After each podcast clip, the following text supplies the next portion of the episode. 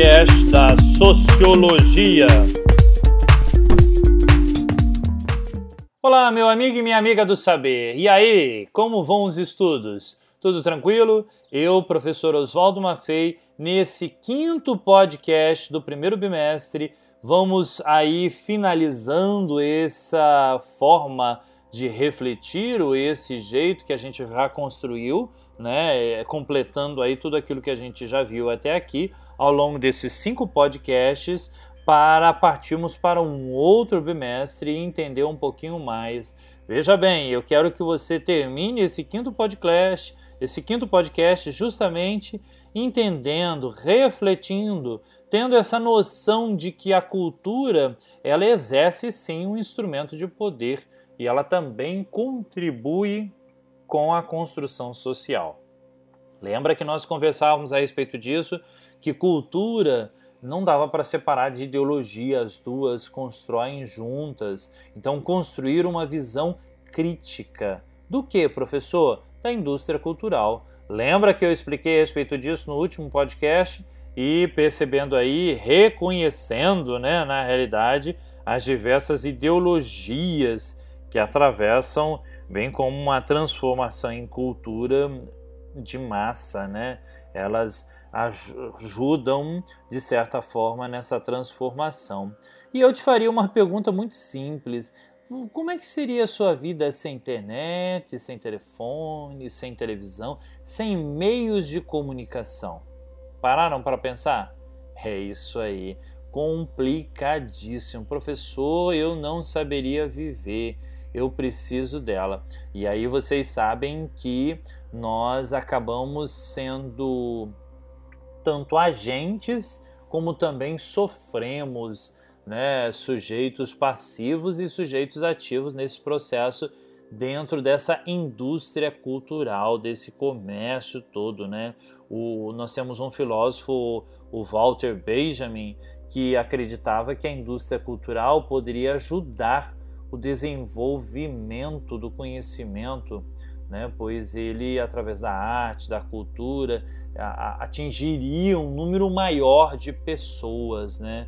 por meio disso. Então, para ele, é evidente que a ideologia dominante está presente nos produtos de indústria cultural. Então, quem domina né, essas esses grandes é, formas justamente dominam essa indústria cultural. Muitos indivíduos aí tendem a reproduzir o que vem ou leem, né? mas a maioria das pessoas acabam não percebendo, passando por essa triagem, por essa reflexão e reflexão crítica, né?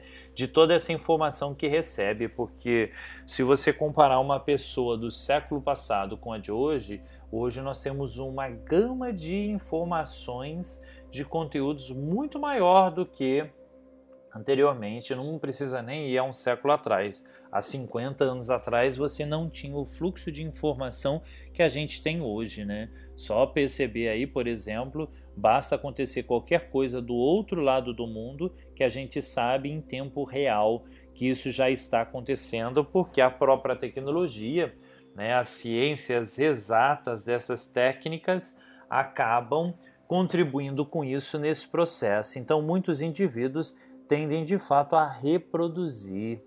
Né? Pesquisando, por exemplo, a ação da indústria cultural, a gente percebe que os indivíduos não aceitam pacificamente tudo que lhes é imposto. Eu não diria aí todos os indivíduos, mas uma boa parte fica nessa rejeição do que lhes é reproduzido. Tem que passar pelo crivo da reflexão, né? numa perspectiva de enfrentamento, de resistência, num processo de contra-hegemonia que ocorre dentro e fora da indústria cultural. Então, muito cuidado com tudo isso. Simplesmente abaixar a cabeça, obrigado, amém, aceito, isso é perigoso, né?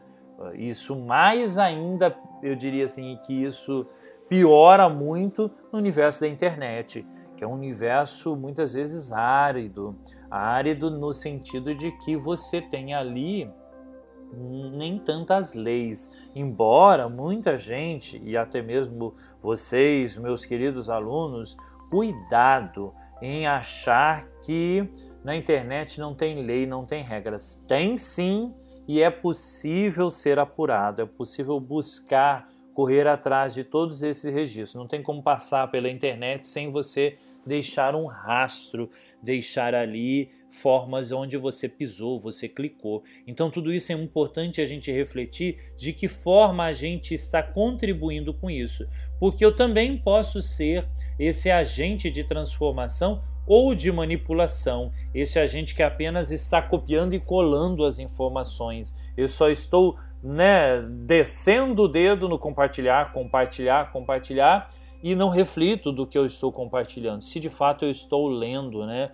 A gente percebe aí que um grande, uma grande problemática da nossa era são as fake news, né?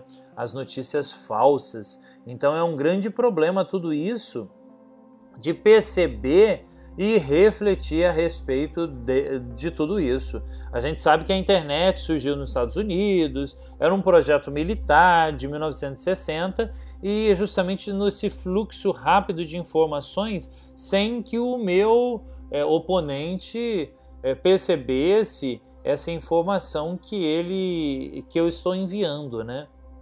E a gente percebe como isso tudo deu certo, não ficou para meios bélicos, mas ela ganhou uma proporção muito maior, né? A internet, enquanto espaço onde a liberdade de produção é maior. Hoje você vê, por exemplo, YouTubers ou então influenciar é, é, é pessoas influentes na internet, né? É, que acabam influenciando esses YouTubers e estão cada vez mais é, transformando e falando as suas ideias, se impondo. Então é, é muito cuidado aí, eu diria, de você aceitar tudo. É necessário refletir, é necessário passar por esse crivo de reflexão. A tecnologia é boa? Sim, e depende muito como ela é usada, porque ela pode ser motivo e modo de transformação, mas também pode ser motivo e modo e ação de consequências graves, de destruição, eu diria assim, né, por assim dizer, que era uma grande força. Na realidade, eu diria assim que é uma força imprescindível de tudo isso, né? De como a gente perceber de, de que essa forma de, de encarar dessa indústria cultural e até mesmo das fontes são geradoras aí dentro do que a gente percebe na nossa vida, né, na nossa vida cotidiana e de perceber todas essas transformações que vão, vão acontecendo. Bom, meu amigo e minha amiga do saber, por hoje nós ficamos aqui. Fica a minha provocação para você continuar pesquisando sobre esses assuntos, de como é necessário construir uma visão crítica não é aceitar tudo aquilo que o professor está dizendo para vocês, mas é passar pelo crivo da sua crítica, da sua construção crítica, de entender e refletir e compreender como é que esse universo social funciona. Ok? Bom, ficamos por aqui nesse podcast do, do, do primeiro bimestre, né? E partindo aí para os próximos podcasts certinho? Eu, professor Oswaldo Maffei, deixo o meu abraço para você e o meu desejo que você continue estudando. Meu amigo e minha amiga, fique bem, fique em paz. Tchau, tchau. Você acabou de ouvir o podcast da Sociologia.